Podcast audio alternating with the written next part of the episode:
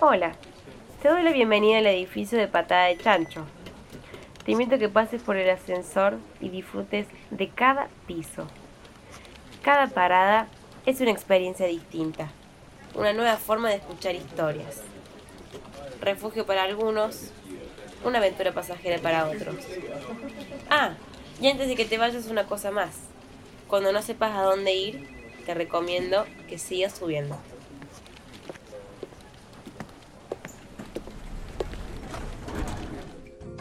Planta baja. Presione un botón. Bienvenido al piso 1. Siéntese, póngase cómodo cerca del fuego y disfrute de las historias de la nonna.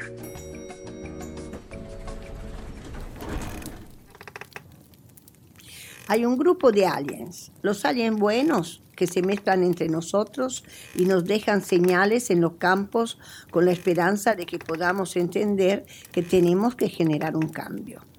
Pero hay otro grupo. Ese otro bando descarga su furia contra los humanos, creando los peores males. Las expensas, los mosquitos, la resaca y el café descafeinado. Sin embargo, su mayor creación, su obra maestra, son los vecinos.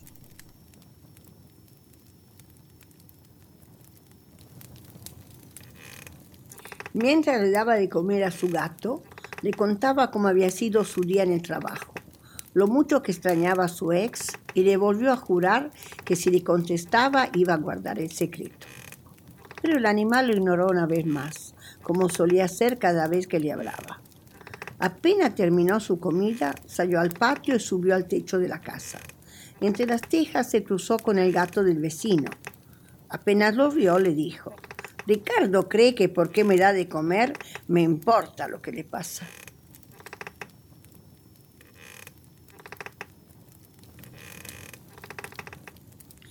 Junté mis pocas cosas y antes de salir tiré un fósforo encendido. El combustible encendió enseguida y la casa comenzó a prenderse fuego detrás. Cerré la puerta y me fui. Un par de cuadras más allá vi pasar el camión de los bomberos a toda velocidad, con la sirena encendida. No sé ustedes, pero yo nunca fui bueno con las despedidas.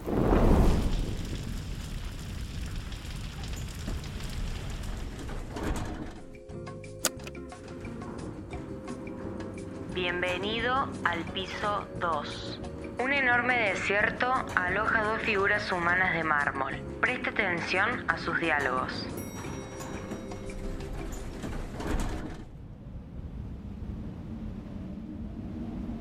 En el medio del desierto, dos estatuas. En medio de tormentas de arena y un sol insoportable, dos figuras humanas se mantienen en pie. Estandartes de una época, el mármol que las compone sigue duro, firme, un poco fragmentado. Su blanco blanquísimo que otrora blandían es ahora un amarillo muy pálido. Una de las estatuas, Ernesto, fue, es y sigue siendo un héroe clásico. Defendió a su ciudad con heroísmo y valentía.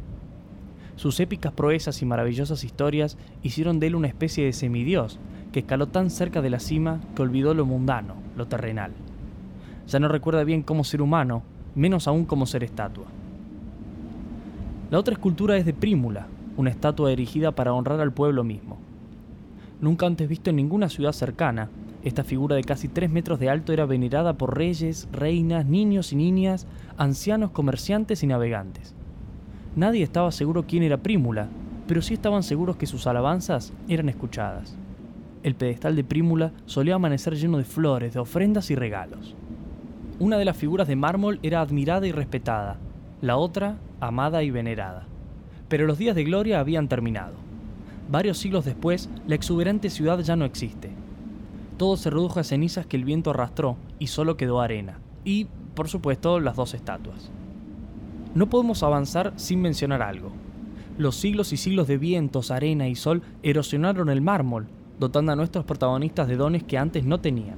Prímula perdió la tapa de sus marmóreos sesos, junto con la mitad superior de su cráneo, y Ernesto dejó sus brazos a merced del viento. Es así que las estatuas, ciega la primera y manca la segunda, dialogaban.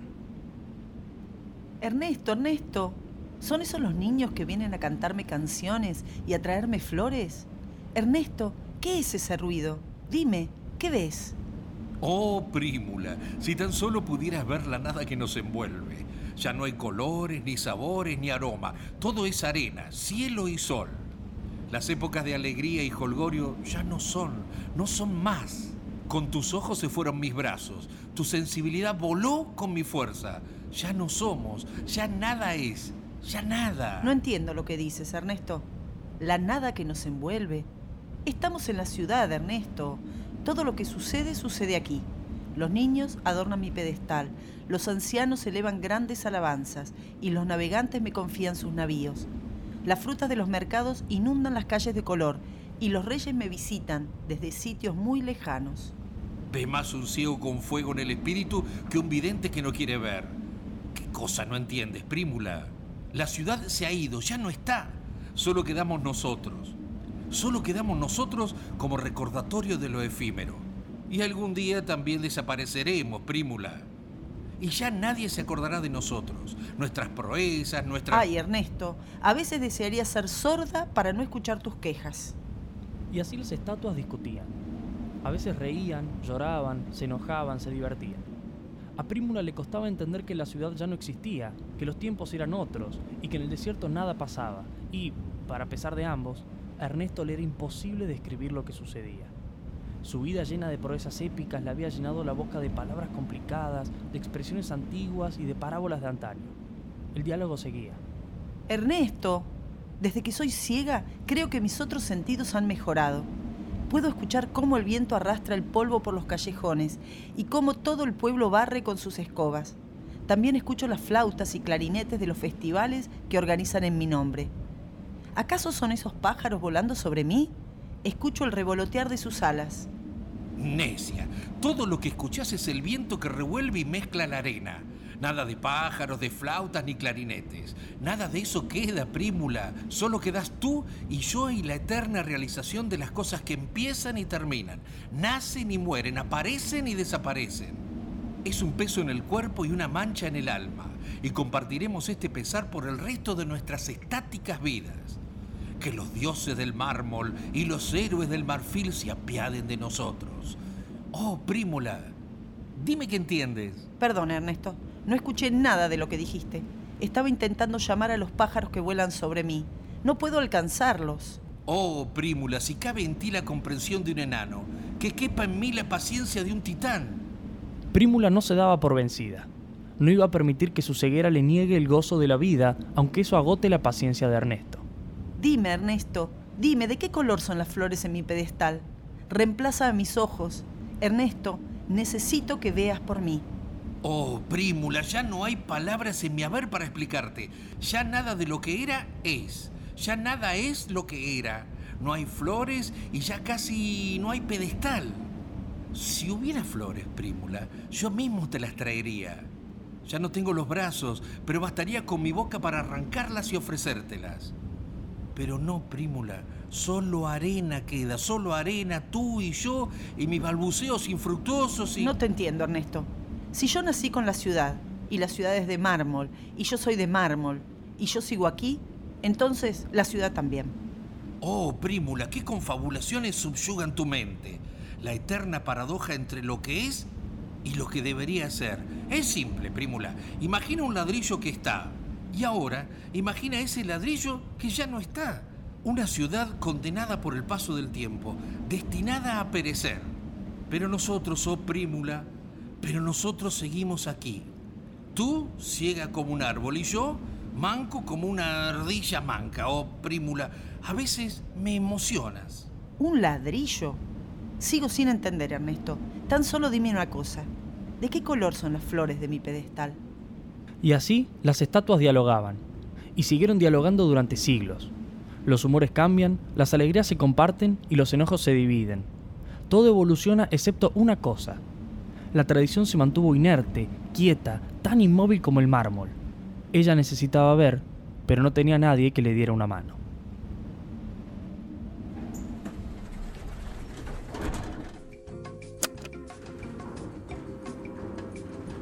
Bienvenido al piso 3. Un circo con cuatro goteras, tres manchas de humedad, cinco denuncias y donde nadie se ríe.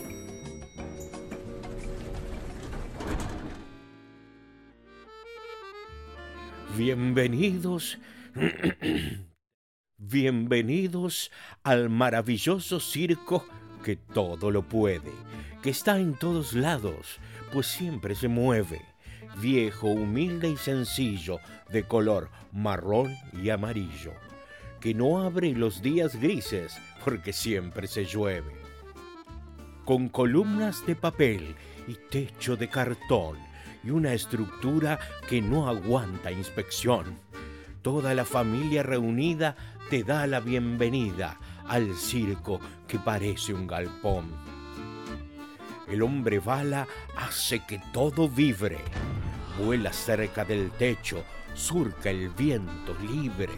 Una vez salió volando y el host dijo llorando, jamás encontraré a alguien de su calibre.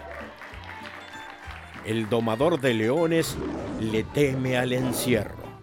Su peor pesadilla es imaginarse su entierro. Y aunque es el más valiente, mira de cerca sus dientes, pero no maneja su fobia a los perros. El menos encantador era el malabarista, un tipo algo zurdo y un poco trotskista, vicioso y borracho, chupado era facho, al cual los vecinos acusan de carterista. Con su carisma a todos contagia. Su show es una oda a la verborragia. Y aunque es un gran hombre, de mago solo tiene el nombre, porque hace de todo menos magia. Hoy bajamos el telón de este humilde circo que abrimos. Se terminó la función y hoy mismo nos despedimos, explotando de amor y con un poco de dolor. Ya no importan las denuncias, total, ya nos fuimos.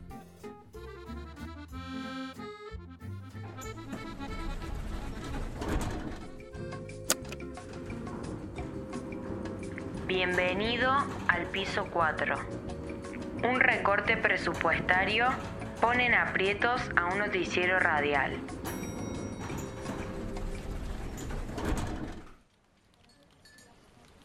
El recorte presupuestario y las ideas revolucionarias de los nuevos dueños de la radio llevó a sus empleados a cumplir más de una función.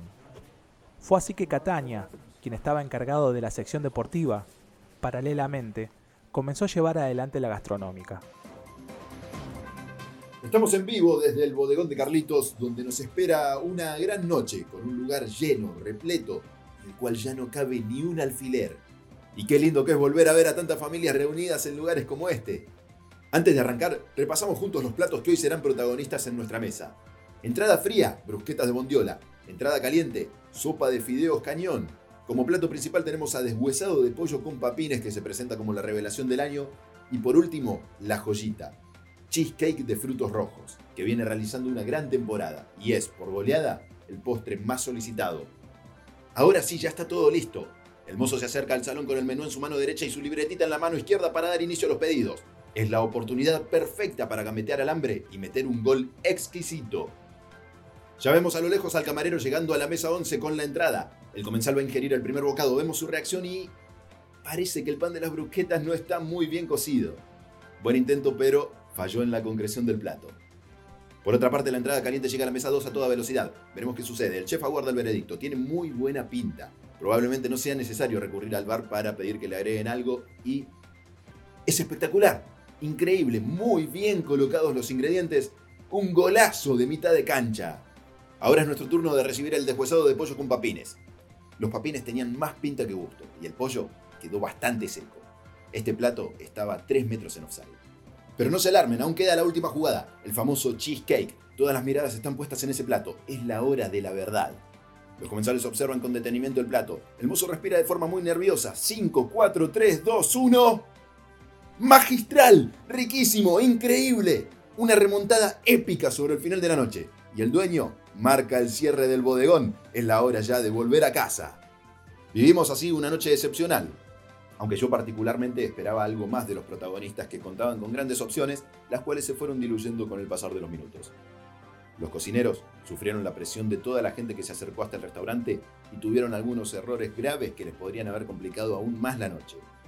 Faltó hambre de gol, y hasta me animo a decir que por momentos dejaron un amargo sabor en boca, pero supieron remontarlo.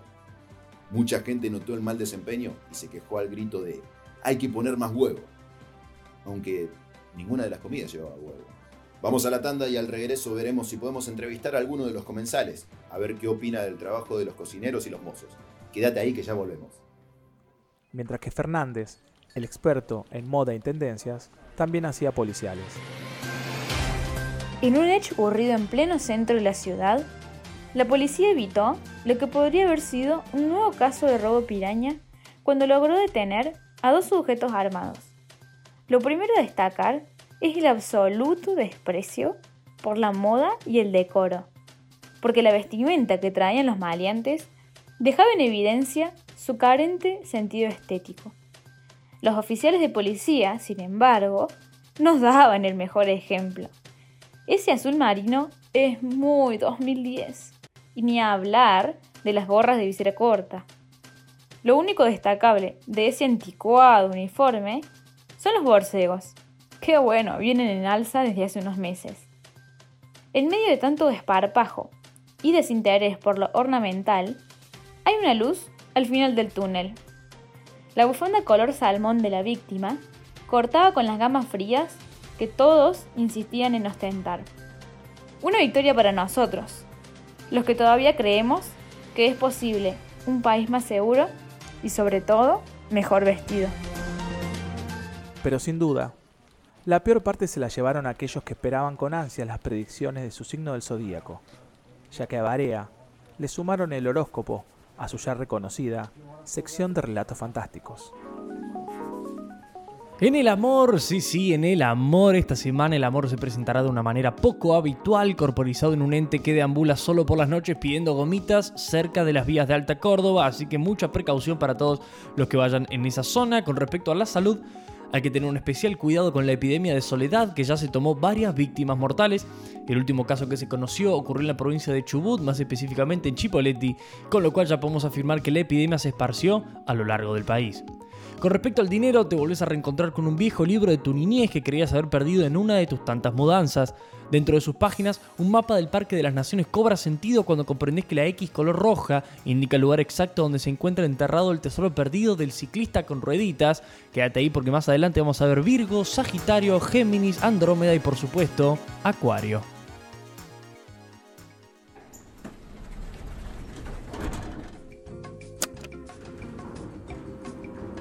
Bienvenido al piso 5. Le doy la bienvenida al fogón. Juventud e historias de terror. Una combinación que no falla.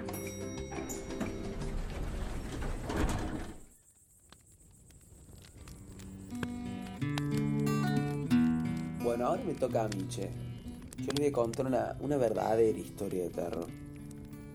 ¿Vieron la murga esa que practica ahí en el parque José María Paz? Ese parque que está enfrente de la IPF, en barrio General Paz. Bueno, ¿no les parece un poco raro que esos niños toquen demasiado bien para la edad que tienen? Digo, yo escuché un montón de murgas internacionales y te diría que ninguna, pero ninguna suena tan bien. Yo sé que los pibes de ahora agarran un tutorial de YouTube y en media hora aprenden cualquier cosa. Pero la forma en la que tocan pareciera que lo hicieran de toda una vida. Mira, sin ir más lejos, Marco toca la guitarra de los cinco y no le pega ni un acorde. Bueno, che, siguiendo con la historia. Osvaldo, el cartonero que duerme en la plaza del hiper, me juro por su cadenita de oro que le regaló su madre, o sea, posta a posta, que esos pibes están muertos, que son zombies. Según él, dice que se murieron hace como 15 años y que siguen ensayando desde entonces. Mantienen su forma de niño porque los cuerpos zombies no envejecen y por eso tocan como profesionales. Después de escuchar eso, empecé a conectar ideas. O sea, yo nunca hablé con ellos, yo nunca me acerqué, pero la única canción que ensayan, adivinen cuál es. Thriller, de Michael Jackson y le acompañan a la música con la típica coreografía. Si a ustedes les queda alguna duda es claramente porque no quieren aceptar lo que yo les estoy diciendo, pero esos niños son zombies y practican una murga al aire libre en pleno General Paz. No, qué flash todo eso. No, no, no, pero escúchate esta. Estoy segura que conocen el café que está ahí en la Plaza San Martín. Me refiero a ese que está en la esquina entre San Jerónimo y Buenos Aires. Es el que tiene una estatua sentada en una silla. La estatua creo que es de un poeta, no me acuerdo muy bien el nombre, no importa, porque la historia que les voy a contar no es de la estatua. Es de uno de los mozos que trabaja en el local. Se llama Víctor Tagliarelli. Yo me acuerdo que mi abuelo me contaba que lo conocía Víctor y que incluso en su época Víctor ya era un hombre grande. Eso ya es medio raro. En la época de mi abuelo ya tenía como 60 años y hoy sigue ahí repartiendo café con leche, media luna, tostado con Coca-Cola. Igual, esa no es la parte más extraña. Mucha gente que va al café asegura que los días lluviosos, cuando el San Jerónimo se inunda casi por completo, Víctor es capaz de flotar. Levita para no mojarse los zapatos. Yo pensé muchísimas teorías. Pensé en un fantasma, un espíritu que camina entre nosotros, qué sé yo. Capaz es el alma de la estatua esa que está condenada a trabajar eternamente como un mozo del café. También consideré la idea de que Víctor es un viajero del tiempo que ya está cerca de cumplir como, no sé, 200 años y se trajo una máquina, algún dispositivo del futuro para levitar y elevarse unos centímetros del suelo, quién sabe. Lo más raro de todo es la forma en la que levita. Porque viste que cuando una persona camina, los hombros y brazos acompañan el movimiento de las piernas. Pero cuando Víctor flota, sus hombros se mantienen quietos, igual que sus pies. Es como si se deslizara por el aire. No sé, ¿cómo le decía? Todavía no estoy segura cómo hace para flotar así. De todas formas, creo que mi viejo me dio una pista clave. Hace unos meses, en todos los supermercados de la zona, hay un 80% de descuento en Casa Creme. Creo que investigando la dieta de Víctor vamos a entender qué está pasando. Muy buena, muy buena esa. Bueno, ahora me toca a mí, les cuento yo.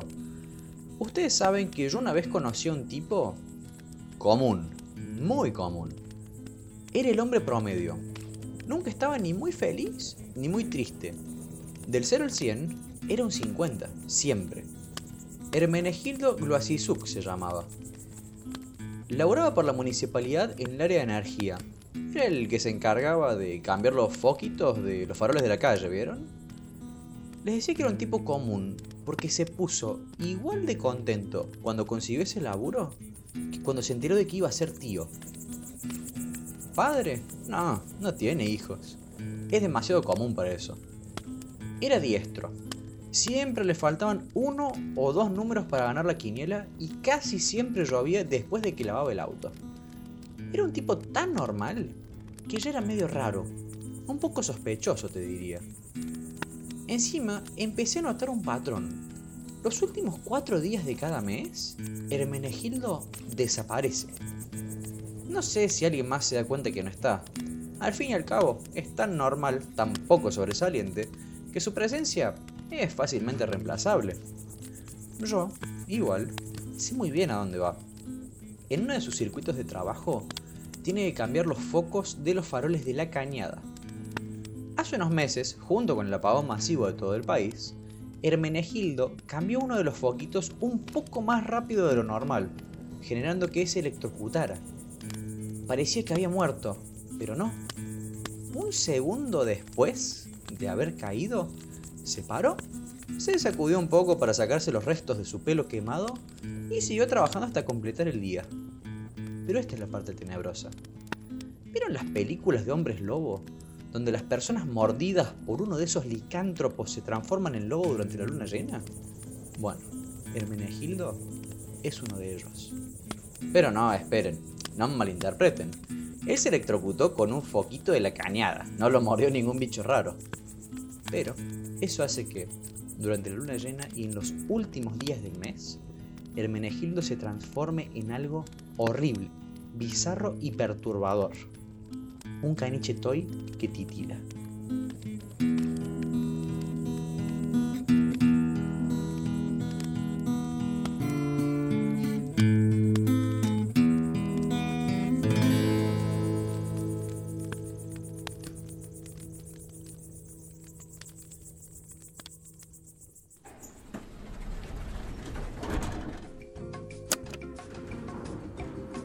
Bienvenido al piso 6. Juez y muchos testigos recuerdan a Oscar.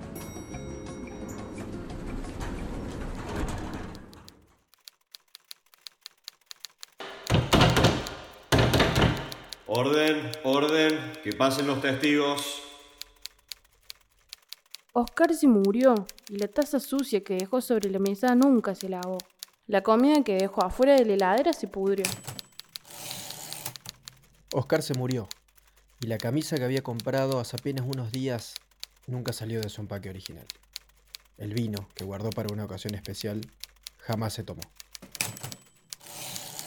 Oscar se murió y la ropa doblada que había dejado sobre la silla de la habitación ya no tenía razón de ser. La boleta de gas que puso sobre la mesa de luz jamás se pagó. Oscar. Oscar se murió.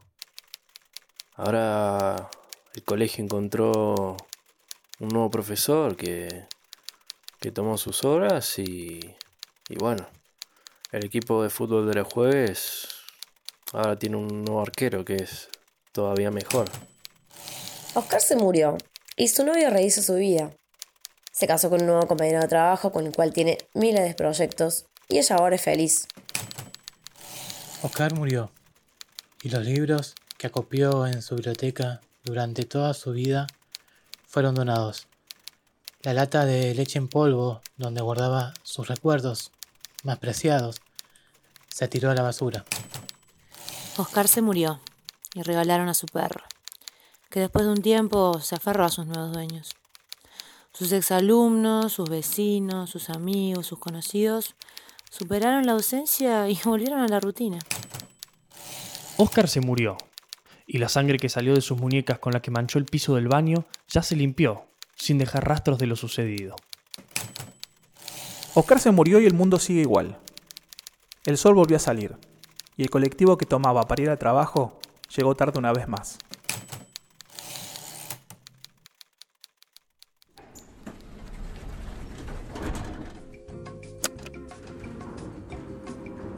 Bienvenido al piso 7. Nunca nadie había llegado tan lejos. Felicitaciones.